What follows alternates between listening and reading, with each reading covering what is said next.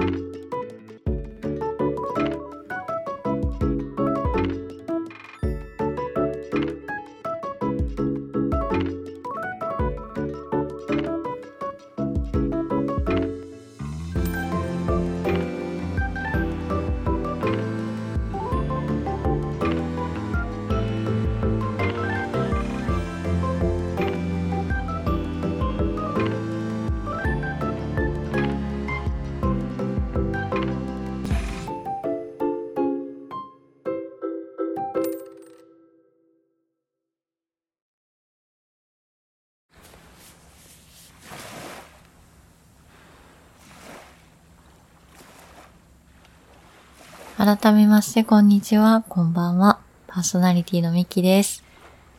いや、12月になってから本当に寒くなりましたね。先月はまだ日中ポカポカしていて、あったかいなって感じることもあったんですけど、うん、本当に寒くなりました。12月に入ってからですかね、本当に気温がぐっと下がって、12月って 12月って主張するような寒さになったように感じてます。皆さんどんな風に毎年冬を乗り切ってますか？私、毎年寝るときは湯たんぽ生活だったんです。湯たんぽに、あの、お湯を入れて、それをこう抱えて寝てたんですけど、ちょっとあまりの寒さにびっくりして、えー、今年から電気毛布を取り入れました。めちゃくちゃいいです。こう、寝る前にね、少し準備するんですよね。あの、電気毛布って電源入れてからすぐに暖かくなるわけじゃなくって、まあ、少し時間がかかるので、先に準備しとくんです。電源入れてね。で、よし寝るぞっていう時に布団に入って、めちゃくちゃ暖かくって。あの、あったかさたるや、安心感と優しさに包まれてるような感覚になります。うん。すごいぐっすり眠れるんで、最近。めちゃくちゃ嬉しくて。朝起きると、まあ、その外の気温と布団の中との差になかなか起きれずに、ギリギリまで布団の中でゴロゴロしてしまってるなとは思うんですが、気合入れないと出れないしね。あの、本当にいいものを買いましたね。いや、よかったです。ただ、うーんと、まあ、布団専用のものなので、えー、そう、こんなにね、物の少ない、テレビもない私の部屋には、あの、布団以外の場所めちゃくちゃ寒くって、うん、風も、隙間風も入ってるんじゃないかなと思うんですが、本当に田舎の冬って寒いですね。暖房はつけたくないので、なんとか乗り切りたいんですけど、うん、良い方法を模索しながら冬を乗り越えていこうと思います。えさて、今日のお話ですけども、今日のテーマは、こんな寒さに関連したお話となります。私の、うん、傾向から少し読み解くものにはなりますけども、えー、ぜひ、えー、何かのお役立てになったら嬉しいなと思います。この、まあ、寒さっていうところから私冬になると大体体型崩れるんですね。えー、いきなりなんだっていう感じですが、えー、体重は変わらないんです。冬になると、うん、お腹周りがちょっとプクプクしてくる。足首あたりがプクプクしてくるんですね。で、この原因もわかってるんです。わかってるけどやめれなくて。えっ、ー、と、私冬になると、カフェオレだったりとか、あとはホットミルクといったあったかい乳製品の飲み物が欲しくなるんですね。で、砂糖は入れないんですけども、たっぷりミルクの入った飲み物が欲しくなっちゃうわけです。うん、なんでしょうか。そういった乳製品が悪いわけではないんですが、過剰に摂取しすぎると、まあ、体に影響が出てくるんですよね。で、私の場合は、えっ、ー、と、お腹周りに脂肪がつくのと、足首がむくんでしまう。ここまで分かってるんですよ。ここまで分かっていて、えー、今までの冬は、あの、乗り越えられてないですからね。で、まあ、今年の冬は頑張りたいなと思って、まあ、いろいろ調べたんです。なんでこんなに、うん、冬になるとえ乳製品が欲しくなるとか、なんで、えっ、ー、と、あったかいものが欲しくなるとか、いろいろ調べたわけです。だって、お水でもいいわけじゃないですか。お湯でもいいわけじゃないですか。だけど、そうではなくて、わざわざ、えー、牛乳を買って わざわざコーヒーを入れて、それでカフェオレにして飲んでるわけですからね。まそれがなんでなんだろうってすごい気になったんです。調べていくと、えっ、と、体の栄養素というよりは、心の、えー、サインというところに行き着きました。で乳製品が欲しくなるのって、えっ、ー、と、心に寂しさを感じていたり、あとは安心感を求めて欲する場合が多いようなんですね。うん、特に私の場合、ちょっと振り返ると、何ですかね、こう、うん、引っ越して間もない時とか、友達が、なかなかできなかった時とか、人間関係でごたごたしている時とか、そういった年の冬はめちゃくちゃ欲してた記憶があるんです。一日に何杯も何杯も飲んでた記憶もありますし、まあそれによって、まあ本当にこう体重も増えてた時もあったので、いやまあ確かになっていうふうに思いました。で、特にその昨年までの自分の、うん、人間関係とかを振り返ると、私まだその謎解き仲間とかとも出会えてなかったですし、あの、こう自分からご飯に誘ったりとかもできていなかったので、まあ確かに、うん、孤独感っていうものを感じていたのかもしれないなと思いました。で、今年の冬は、まあ、比較的落ち着いてるんです。で、そんなに、毎日飲むほどでもないですし、なんだろうか。1日に3杯も4杯も飲むことがなくなっているので、うん、心の状態としては少しずつ安定してきているのかもしれないですね。うん。まあそう考えると面白いことがたくさんあって、えっ、ー、と、乳製品以外も調べたんです。心の状態と食べ物の関係をもう少し調べてみたら、例えばすごくこう体が緊張していて、うん、ぐっと力が入っている状態、まあイライラとか、うん、疲れが溜まっている状態の時って、硬いものが食べたくなる傾向が高いみたいなんですね。例えばせんべいだったりとか、ナッツとか、そういったものが欲しくなるみたいです。あとは、うーん、そうですね、こう、ストレスが溜まっている時は刺激を求めて辛いものが食べたくなるとか、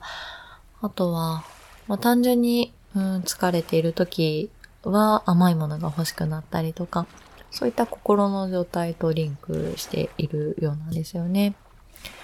で、これって、うん、自分の体のサインを知るにはとっても重要な、うん、指針になると思うんです、うん。コーチングでいろんな方との話を聞いていたりすると、うん、自分の心の状態に気づいてない方ってたくさんいらっしゃったりとか、あとは、うん、口から出ている言葉と、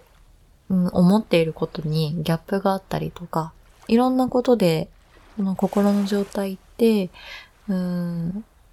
サインを出しているわけなんですけど、悩みの渦中にいて、なかなか抜け出せないとか、仕事が忙しくって、なかなか落ち着けない時って、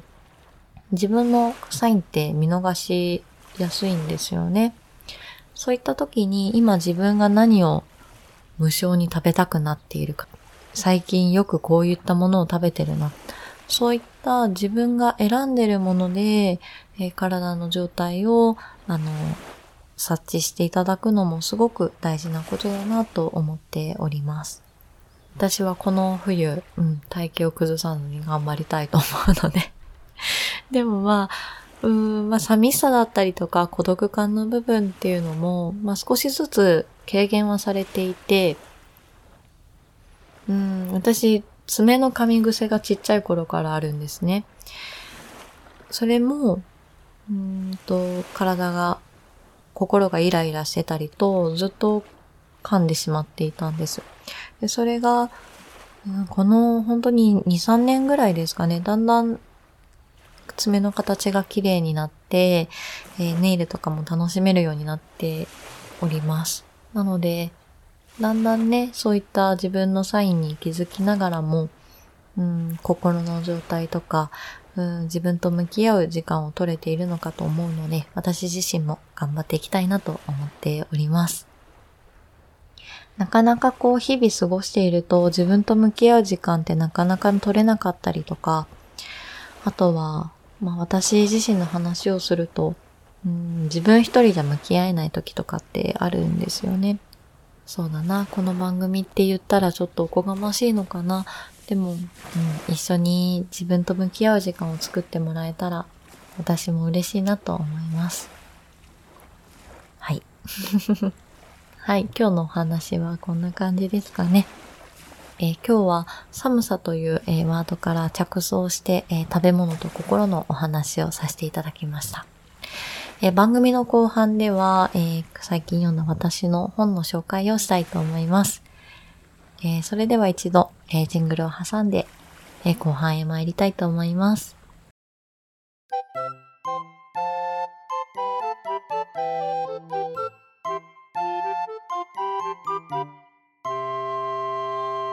本と学びと私の時間。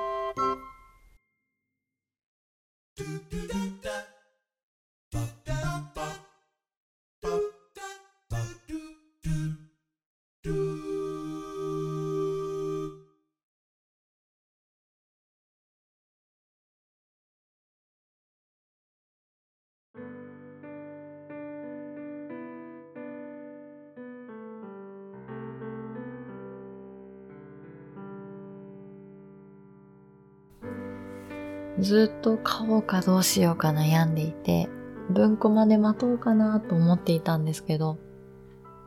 うん、我慢しきれなくて買っちゃいました。え今日紹介する本は、6人の嘘つきな大学生という本です。作者は朝倉明成さんの、え本でございます。これすごく人気な本で、あの本屋さんでも並んでますし、あの、テレビ番組とかでも何度も紹介されてる本なので、ご存知の方もいらっしゃるかもしれないですね。でもめちゃくちゃ面白かったんです。こんなにあっという間に読むとは思っておりませんでした。登場人物は、あのタイトルの通り、えー、6人の大学生が出てきます。えー、彼らが就職活動をしている時のお話で、自分の就活時代を思い出しながらも、えー、どっぷり物語に使っておりました。え、この6人のあの就活生たちは、まあ、一つの IT 企業の就職を目指しているんですね。で、応募者数が、まあ、5000人を超える中で、えー、最終選考に残った6人なんです。で、最終選考のあの直前で、この6人の前に、あの、面接官から1ヶ月後にどんな、えー、最終選考をするかという説明があったんですね。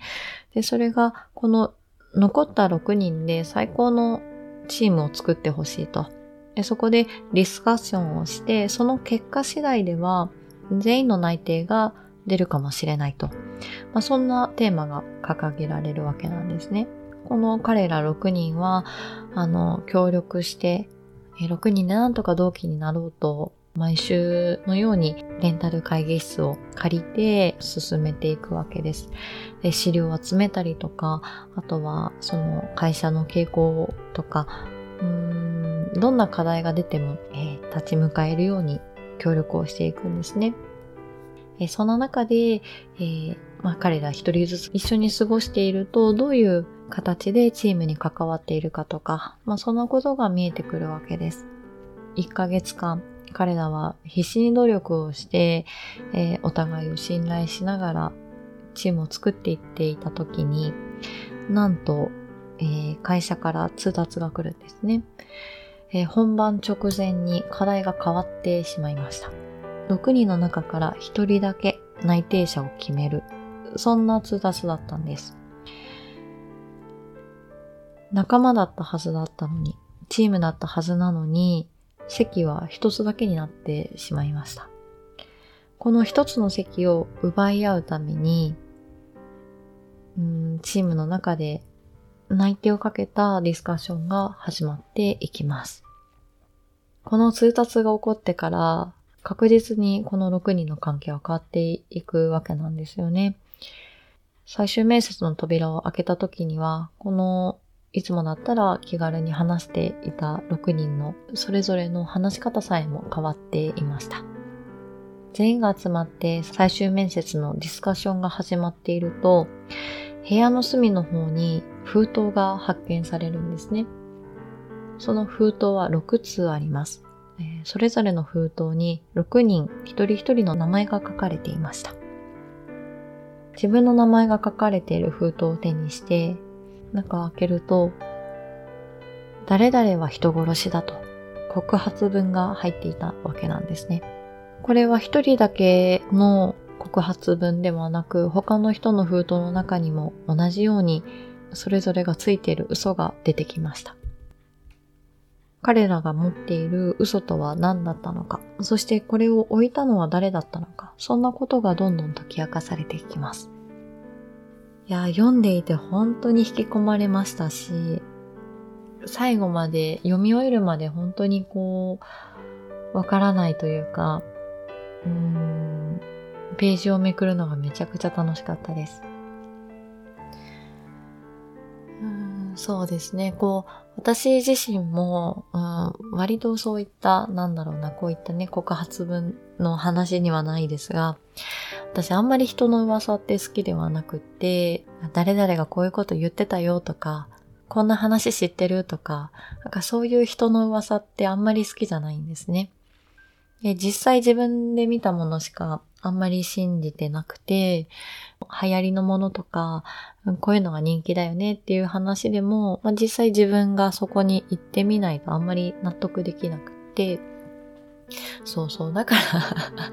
そうなのよ。だからこういう傾向があるから、あの、一匹狼になりやすいんですけど、人づてに聞いたものってあんまり信じてないんですね。ただ、この本を読んでいたら、まあ、その実際に自分が感じていることも本当なのか嘘なのか、まあ、それも信じ方次第なんだろうなっていうふうにすごく思いました。実際目に見えてるものが真実とは限らなくって、その人が抱えてるものとか、